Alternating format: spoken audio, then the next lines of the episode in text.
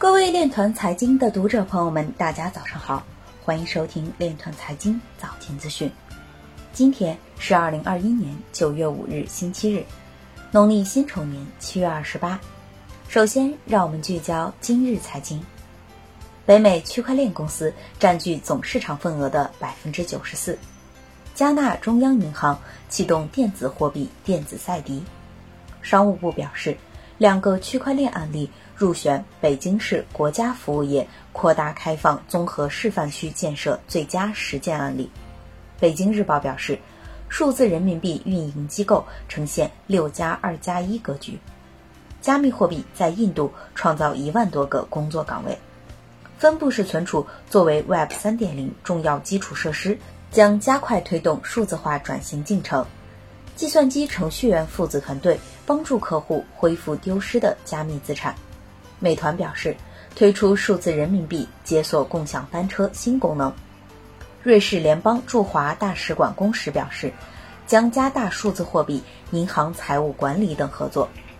北京市委常委殷勇表示，发挥北京在区块链等领域的优势，构建全球领先的数字金融体系。今日财经就到这里，下面我们来聊一聊关于区块链的那些事儿。央行副行长陈雨露表示，央行将一如既往地支持北京发展高质量金融企业。九月四日消息，中国人民银行党委委员、副行长陈雨露在二零二一中国国际金融年度论坛致辞时表示，北京在金融领域，北京集中了国家金融政策管理部门和监管部门。集聚了大量金融机构总部和众多金融人才。北京市政府高度重视金融业的发展，金融业在北京京津冀当中占比接近百分之二十。北京也是我国金融对外开放的先头阵地，在落实开放政策、吸引外资金融机构、推动国际金融交流与合作、维护金融市场稳定等方面，走在了全国的第一线。